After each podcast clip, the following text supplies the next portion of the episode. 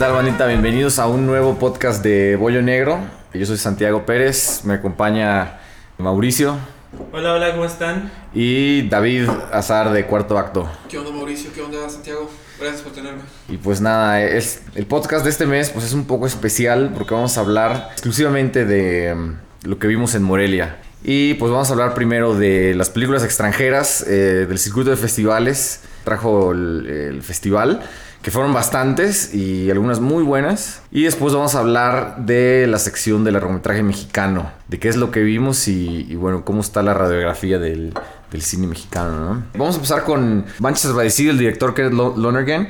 Y está protagonizada por Casey Affleck y Michelle Williams. Y bueno, creo que todos vimos la, la película, ¿no? Sí, sí, sí.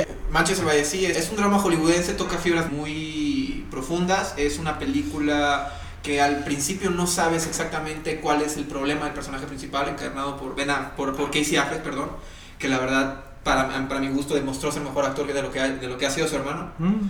Y este, no podemos spoilear exactamente de qué va la película porque esa es la razón de verla. A mí se me hace una un drama muy, muy este, profundo, pero también maneja este, las notas muy sutilmente. Incluso tiene unos toques de humor como comic relief, ¿sabes? Este, con el personaje del sobrino y la relación que tiene con el personaje Casey Affleck, pero siempre muy, muy sutil y siento que funciona muy bien en el, en el guion de Lonergan. Bueno, a mí me gustó eh, mucho esa película, creo que fue mi favorita de todo lo que vi en Morelia. Y bueno, digo, en parte tiene que ver mucho con que toca temas familiares, personales. eh, y creo que ese también es el valor de esa película, o sea, como poder llegar como a ese drama familiar que yo creo que te haya pasado, ¿no? De alguna manera Para mí la película fue como un nudo en la garganta de 130 minutos. es, eh, A ratos muy larga. es larga y, es- y yo la sentí un poco unidimensional, pero el drama es tan fuerte y, y los personajes son, eh, o sea, te causan empatía. Casey Affleck yo creo que es mejor actor que, eh, que Ben Affleck. Tal vez no era un papel tan complicado porque realmente pues está haciendo el papel de una persona que está muerta por dentro. Entonces, una nota, de dos notas, ¿no? Sí, digo, ese es realmente la- el núcleo de la película, es el personaje de Casey Affleck, o sea, es un tipo, ¿cómo decir?, emocionalmente irreparable, o sea, el güey está muerto, como tú dices. Este, sí toca estos temas muy profundos como el duelo, la culpa, que son este, pues, temas humanos muy trágicos, ¿no? Que los vemos desde hace muchísimos años y siempre han estado en, en la narrativa. Es un personaje muy interesante, o sea, el hecho de que está a flor de piel todo el tiempo, o sea, hay escenas en las Todo que cualquier tiempo. cosa, él, él ya reacciona por, por este suceso, Sí. este evento particular que pasa en la película que lo cambia. Se agarra madrazos en el bar, o sea, por cualquier Sí. simple provocación. Trata de estar hermético en cuanto al mundo exterior y, y pues la neta, fuera de todo esto, también es una película que cumple con todos los requisitos de la academia. Yo también siento que es, Sí. bas- es comida para Sí, la academia. Pero buena, buena película. Parte del, del gran labor que hizo el, el festival como cada año. También cabe mencionar que estuvo Casey Affleck presente en el festival. Ah, es verdad, le debraron su Tengo mi butaca. selfie con Casey. Muy bien. La película que inauguró el festival, algo que a mí eh, perso- una, personalmente me gustó muchísimo, es la de Neruda, director chileno Pablo Larraín, eh, protagonizada por, por El Charolastra. el Charolastra, Gael García Bernal, que es, eh, es un padrote y, y demuestra lo bueno que es eh, con cada película que hace. Y Luis Ñeco en el papel de, pues, de Pablo Neruda. ¿no? El mítico ganador del Exactamente. Esta es una película, yo creo que es la más eh, grandilocuente, la producción más grande que ha tenido Pablo Larraín, ¿no? A mí lo que me sorprende de ese director es lo camaleónico que es. Se te puede hacer no, que tiene su, su estilo súper particular. eh, Incluso desde el, Vintage, formato de la el película. formato. para hacer, este, la, y luego hace el club. Que es, Sí. eh, que es un thriller todo oscuro, una protesta religiosa. Y luego ha- hace eh, Neruda, que es, pues, en, en palabras, para poner en palabras de Gal García Bernal, es, es- es poesía, ¿no? Yo siento que el, el- el director trató de parejar su película de, de cierta forma con la obra y el sentimiento de- del escritor, ¿no? Bueno, son dos cosas en lo particular lo que llamó mi atención. Primero es el estilo narrativo que usa Larraín en esta película, que es muy diferente a, la- a las anteriores que ha hecho, que es ese estilo como poético, que igual va de la mano con el personaje de quien cuenta la historia, que es Pablo Neruda, y le da bastante riqueza a no solo el personaje de Neruda, sino también al de Oscar Peluno Shaw, el, detective este que, que, interpreta a Gael García, pues tienes comentarios de voz en off, como que reflexiones de cada personaje que tú escuchas como espectador y también te da una, un entendimiento más profundo de cada personaje. Eso yo siento que es, o sea, una lección muy interesante Pablo Larraín. La otra cosa que llamó mucho mi atención fue que al fin y al cabo la película podría catalogarse como un biopic, ¿no? Es decir, este tipo de películas biográficas. Larraín no usó el biopic ordinario, común, formal, sino que en vez de contar la historia completa de este personaje que es Pablo Neruda, se enfoca más bien en un episodio específico de su historia, que es cuando el, el senador y poeta se este, ve obligado a huir del país, ya cuando el, cuando el presidente de Chile eh, ordena su captura por, por, pertenecer al Partido Comunista, y entonces ahí es cuando se le asigna este, directamente el papel, digo, el, la tarea al personaje de Gael García. Lo que hace el, Larraín es toma la figura de Neruda y crea él a, su personaje, que es algo similar que hizo Don Cheadle en su película de Miles Davis. Es difícil eh, creer que, Pablo Neruda era así en, la vida real, ¿no? Eh, yo creo que es un, personaje muy romantizado en, en, es un personaje igual muy excéntrico. O sea, es una figura histórica muy compleja, multifacética. O sea, se tiene muchas cosas por allá. Y siento que Larraín hizo muy bien en, este estudio de personaje implementar otras facetas que no se le conocían mucho al poeta o que no se habían tocado en proyectos mediáticos. Creo que es una buena película, inclusive hacia el final tiene como toques de acción, ¿no? Y se va, eh, se van a la nieve con caballos y eso es una... Sí, no le pide nada a Hollywood, por ejemplo. Ajá. Y eh, yo creo que es una película entretenida. Si acaso, tal vez para una audiencia comercial, lo que, lo que podría eh, molestar un poco es que los diálogos, o sea, los personajes se hablan entre ellos mediante poesía. Sí, no es una película para todos, o sea, no es un estilo que gusta a todos, no es un estilo muy comercial, pero, pero es entretenida. Interesante, sí, y es entretenida. Yo creo que cualquiera le puede encontrar este, una cosa especial a la película. Ahora vamos a comentar sobre Arrival.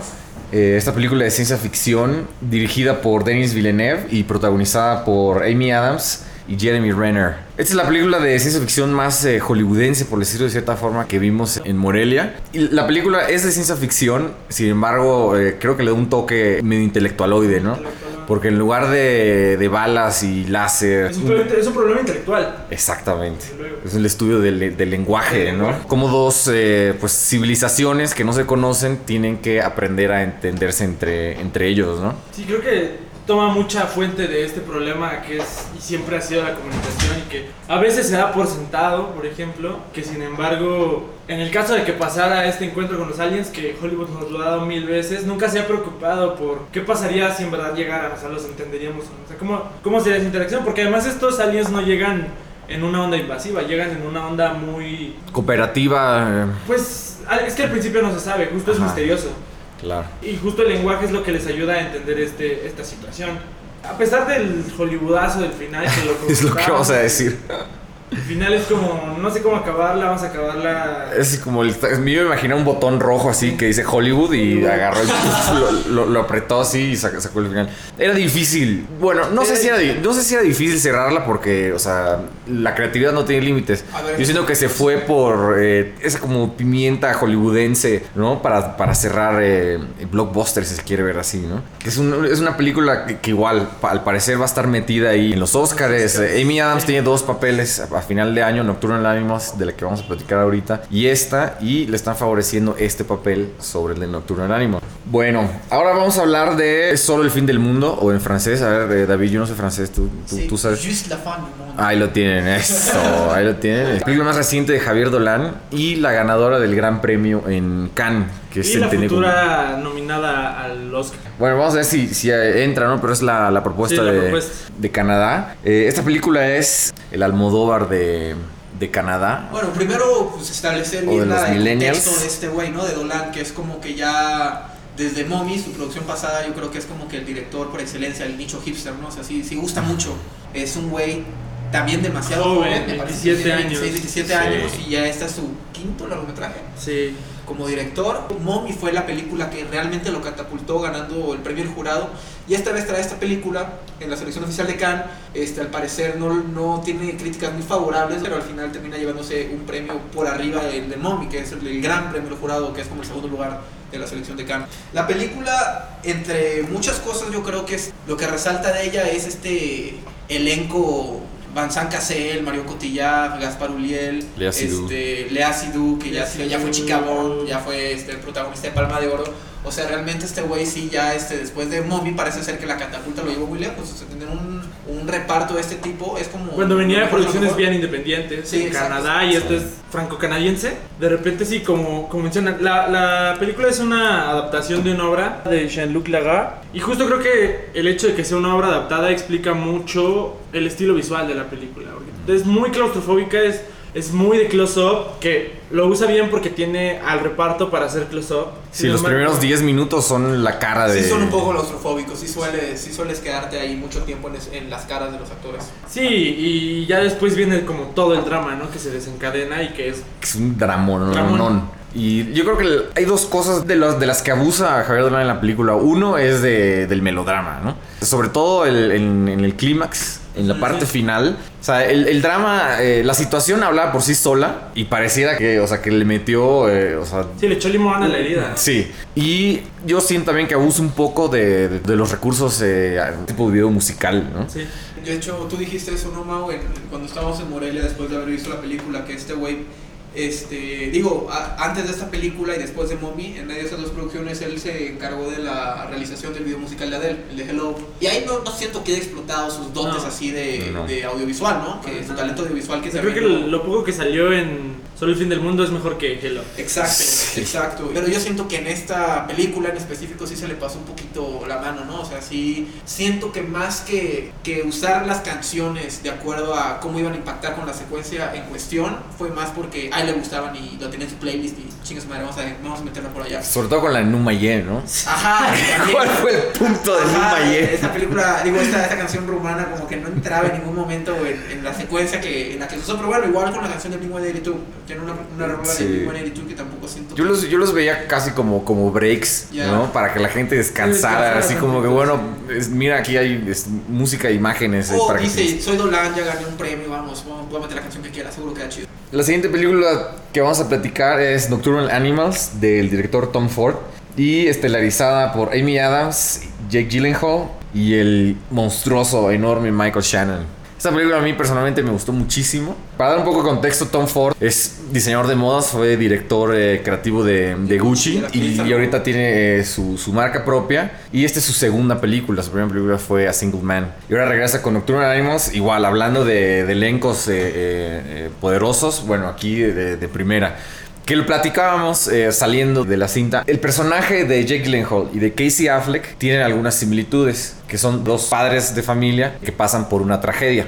Familiar. eh, una tragedia familiar. Y los dos, bueno, reaccionan. El personaje reacciona de, de distinta forma, ¿no? Mientras Casey Affleck está muerto por dentro, Jake Gyllenhaal tiene la herida a flor de piel. Y bueno, las actuaciones, eh, pues también son un poco distintas. Para mí se me hace mucho más poderosa la de Jake Gyllenhaal. Le vi más mérito, mucho más complicado el papel que tuvo que hacer. Y, y bueno, Jake Gyllenhaal la, la saca del parque, ¿no? Es, eh, hace un enorme, enorme papel. Y yo creo que eh, ayuda muchísimo su actuación al impacto de la película. Es, es fuerte, o sea, de cierta forma, si uno se compenetra con la historia, por momentos es difícil de ver, pero es la grandeza de esta película. eh, son dos o tres líneas de, de tiempo que se mezclan y eso hace que la película sea muy dinámica y muy impactante. Sí, es una película muy diferente, ¿no? O sea, respecto a lo que hizo anteriormente, A Single Man. A Single Man era una, es una película un poquito más, más este, austera, más este, de, de pocos personajes, más introspectiva. Pero en esta ocasión, puta, o sea, es un salto muy, muy, muy loco. Sal, pasa de este drama que, que menciona así como de existencial a un thriller psicológico. Realmente es un thriller psicológico muy bien construido. Por una parte, la historia real, o sea, en- en- en el plano real que es Amy Adams, este, recibiendo esa, ese borrador de la novela de su ex esposo, que es Jake Gyllenhaal, y este, paralelamente se cuenta la historia de la novela que ella está leyendo, que, que- que también trae a Jake Gyllenhaal. Bueno, y la tercera, la tercera línea de tiempo es cuando el personaje de Amy Adams y Jake Gyllenhaal se conocen y se enamoran. O sea, la neta, el, el tema de la película no es algo fuera de este mundo, no es algo mega original, o sea, también está basada en una novela, Tony and Susan se llama la, la novela, pero es más que nada la intensidad con que la lleva Tom Ford y la, la actuación de los personajes, o sea, en lo personal, Michael Shannon es el, el que se lleva la película, Es realmente. El personaje de Michael Shannon está eh, dibujado para él, ¿no? Sí, Es eh, como este sheriff eh, casi caricaturesco, ¿no?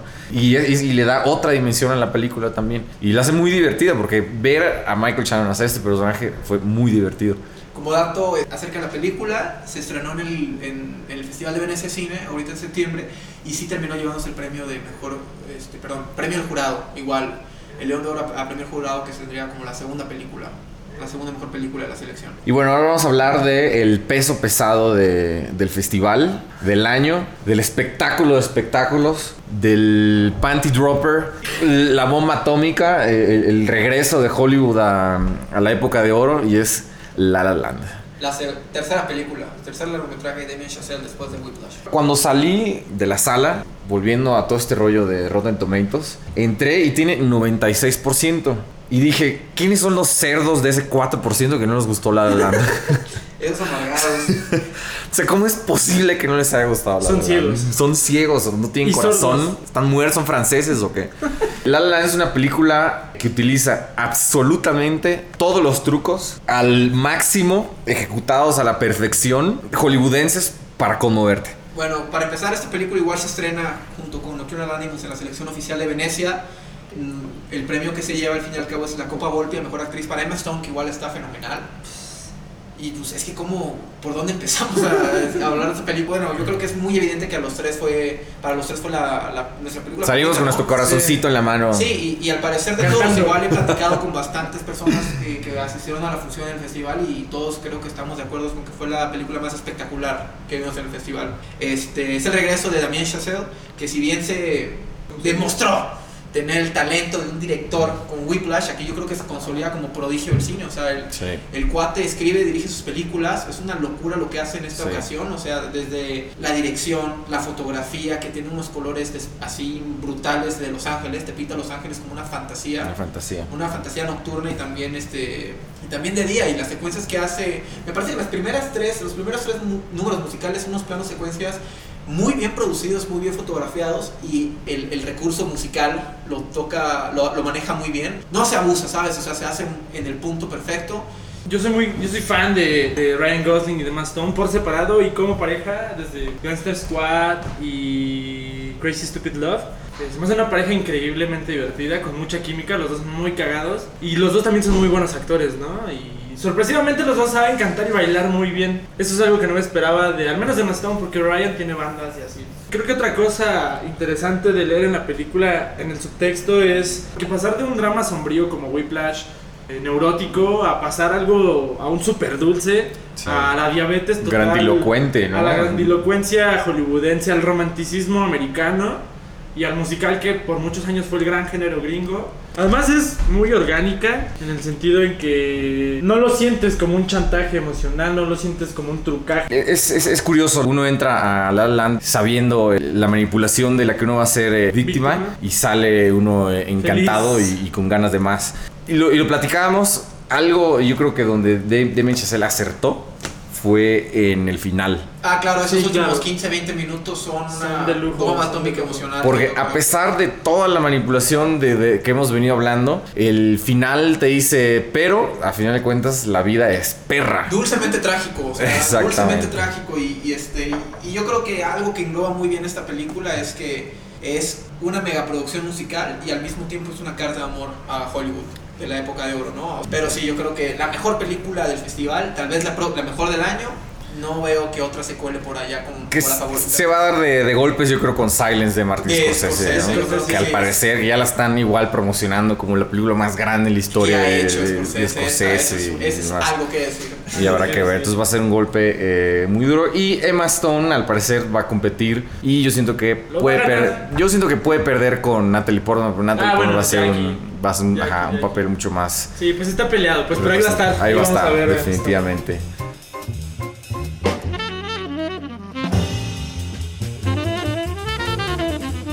Bueno, ahora vamos a hablar de lo que vimos de cine mexicano. Pues como siempre, ¿no? Vimos cosas muy buenas, eh, propuestas eh, muy interesantes. Hay tres yo creo que vale la pena resaltar. La primera de ellas es eh, La región salvaje de Amate Escalante, Peliculón. con lo que a mi parecer tiene la escena de sexo del siglo, ¿no? La, de- la del cráter. Eh, La del cráter. bueno, la del cráter, la del cráter es, Yo- yo- fantástica yo pensé también. Era la del cráter cuando me dijo. La escena de, de- de sexo del siglo. Dije, ay, la del Yo creo que sí es la escena. No, a mí me gustó más donde está la chava este, toda enrollada en tentáculos y la están satisfaciendo por todos los orificios eh, de su Habidos y cuerpo. por haber. Habidos y por haber. una cosa muy extraña, la región salvaje, pero también, eh, pues eh, yo creo que es una historia bien lograda, ¿no? Como un- una mezcla entre suspenso, Ciencia con ficción, ciencia terror. ficción, drama familiar, terror. Cine social. Exacto. Y también un, un quiebre un poquito pues, de la última película de, de Amat Escalante, ¿no? Que fue Ellie. Eli.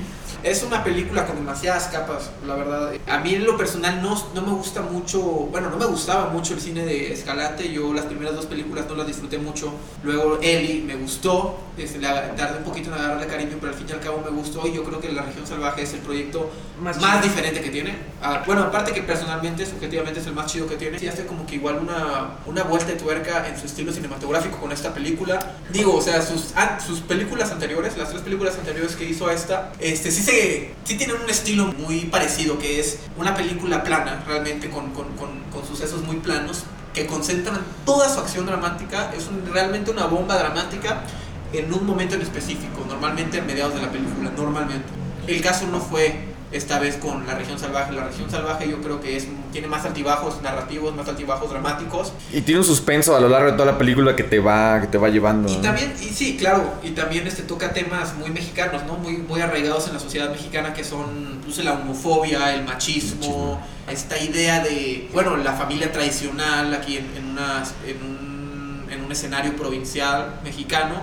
Y al fin y al cabo todo esto lo cuenta a través de un filtro como de la sexualidad, que es como que el tema que reina en toda la película. Para mí es la mejor película que ha hecho Escalante. A mí me gustó mucho Ellie, me gustan los bastardos de sangre. Sin embargo, creo que esta, además de que toca un género que difícilmente se hace en América Latina, que es el horror y la ciencia ficción, que el horror sí es un poco más, pero, ¿no? pero ciencia ficción es más extraño que se haga y este año tuvimos bastante, tuvimos a Isaac Svan, tuvimos el- las tinieblas, tuvimos tenemos la carne y la región salvaje creo que llega a cerrar con broche de oro esta nueva escuela de ciencia ficción que además me llama la atención porque Amad Escalante es un director muy realista, muy muy realista y que de repente algo, haga algo como esto es muy interesante.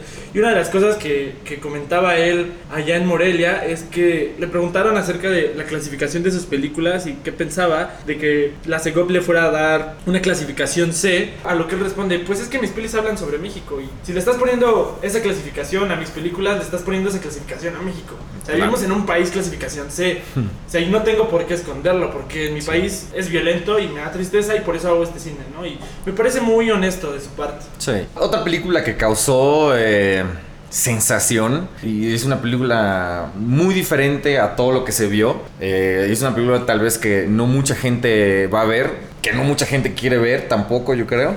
Que no mucha gente terminaría de ver. De mucha gente terminaría de ver. Pero para eh, los cinéfilos definitivamente es, es algo que, pues, que hay que ver, aunque sea una vez, para ver de, de qué se trata y que cada quien haga su, su, tenga su- juicio. su juicio, ¿no? Que es, eh, tenemos la Tenemos la carne, de Emiliano, Emiliano Rocha, Rocha. Minter. ¿no? Eh, y bueno, ¿quién quiere describir esta película? Yo quiero empezar.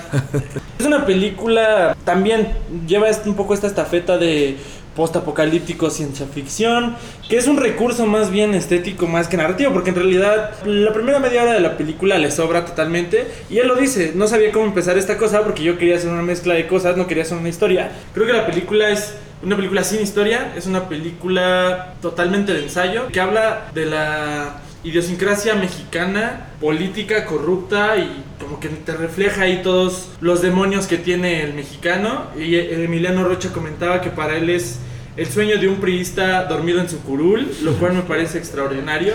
Y muy buena peli, muy buena fotografía. Sí, ahora cuando la vi, pues, dije, bueno, esto es pura provocación. En la sala creo que salieron dos o tres personas, en realidad todo el mundo se, se quedó a verla.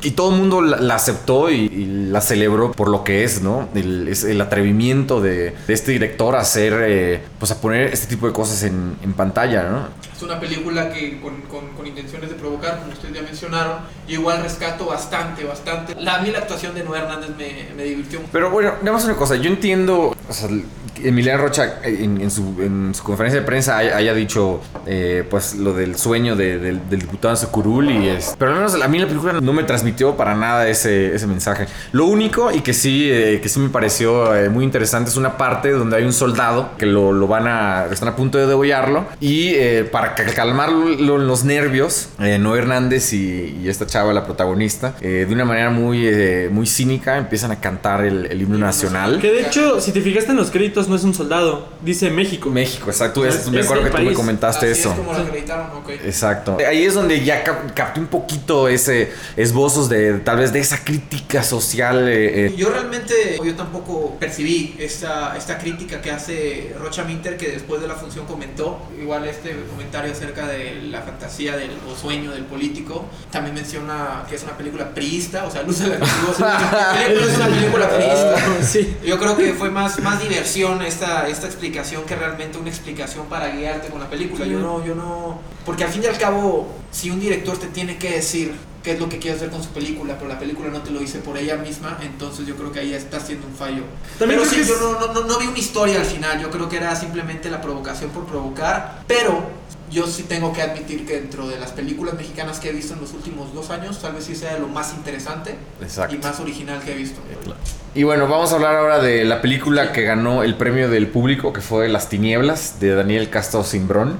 Las Tinieblas es una muy buena película de suspenso, de cier- de cierta forma de ciencia ficción. A mí me recordó mucho a esta película que es medio mala de Night Shyamalan, La Aldea. La Aldea. Exactamente. A mí se- Las Tinieblas se me hace, se me hace mucho mejor. Y utiliza este engaño, ¿no? De, de una bestia en, en el bosque para. que, que- que nunca vemos.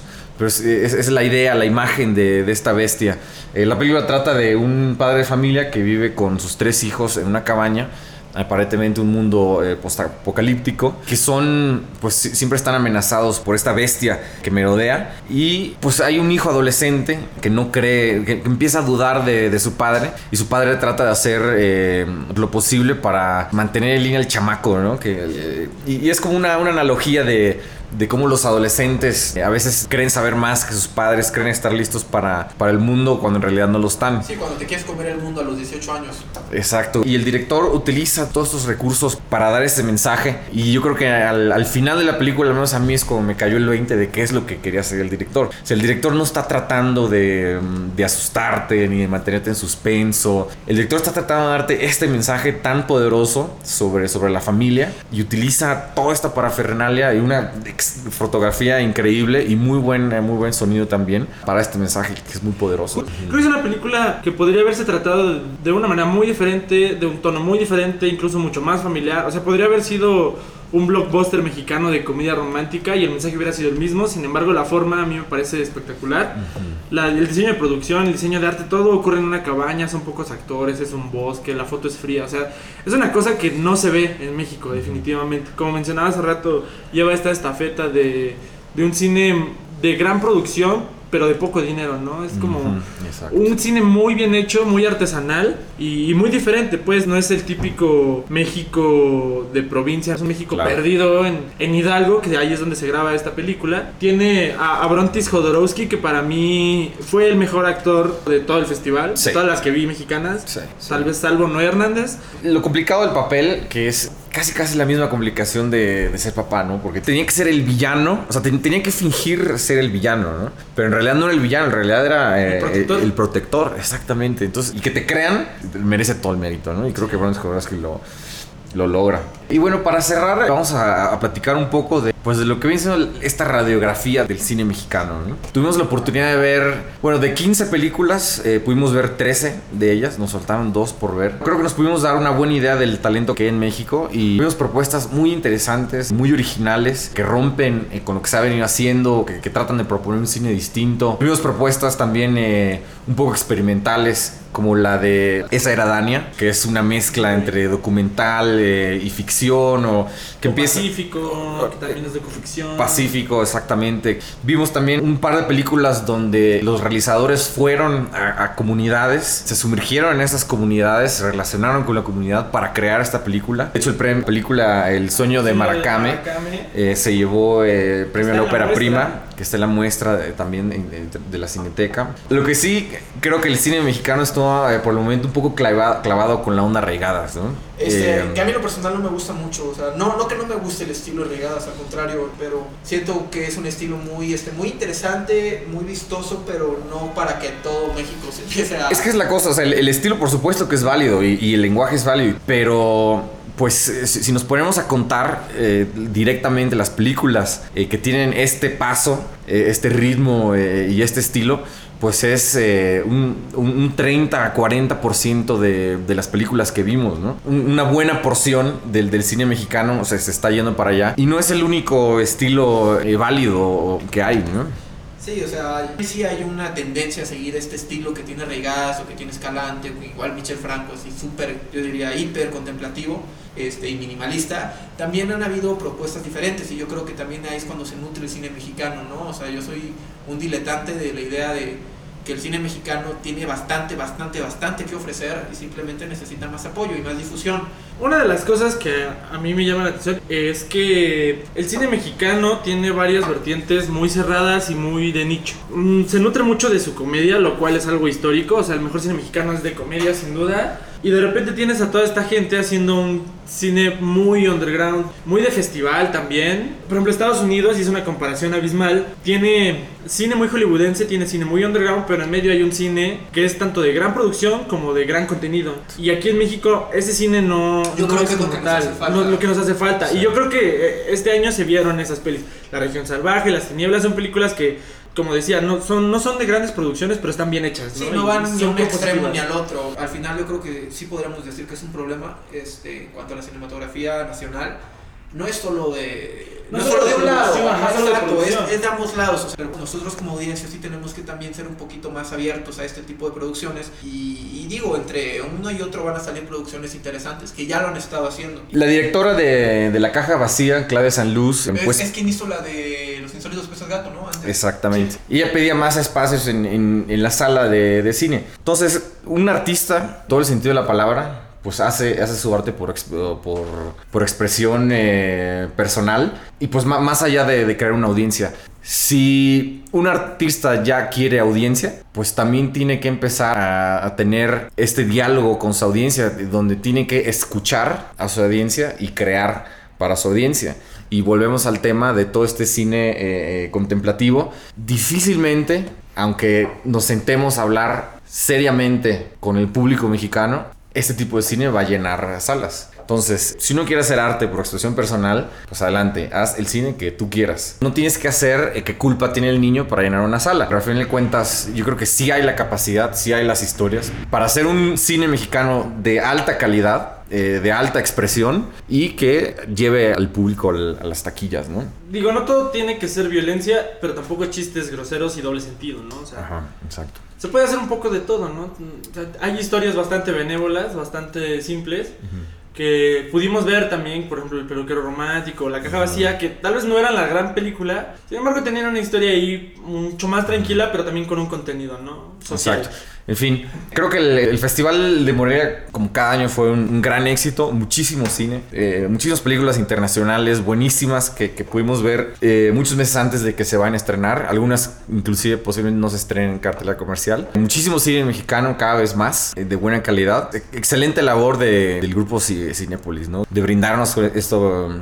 Es un lujo tener el, el Festival de Morelia en, en este país. Verdaderamente lo es. Y bueno, el mes de noviembre es el mejor mes para ser cinéfilo en, en la Ciudad de México. Te traen el Festival de Morelia, eh, la muestra internacional de la, muestra de la Cineteca, Cineteca. y bueno, y Mórbido también está eh, por ahí, ¿no? Entonces, eh, entre esos tres festivales, de 15 a 20 películas seguramente pueden ir a ver, eh, incluyendo Tenemos la Carne, para que salgan eh, todos friqueados y disfruten, ¿no? Y bueno, les agradecemos eh, de nuevo estar con nosotros, eh, espero que se hayan divertido tanto como nosotros eh, haciéndolo. Les recordamos, síganos en, en Facebook. Y en Twitter, cuarto acto también lo pueden seguir en, en Facebook y en Twitter. Cuarto acto en Facebook así con números romanos, en Twitter y en Instagram es la misma cuenta, IV-acto. Exactamente, yo soy Santiago Pérez y nos acompañó. Mauricio. Y David Azar. Muchas gracias por escucharnos. Y nos vemos el próximo mes.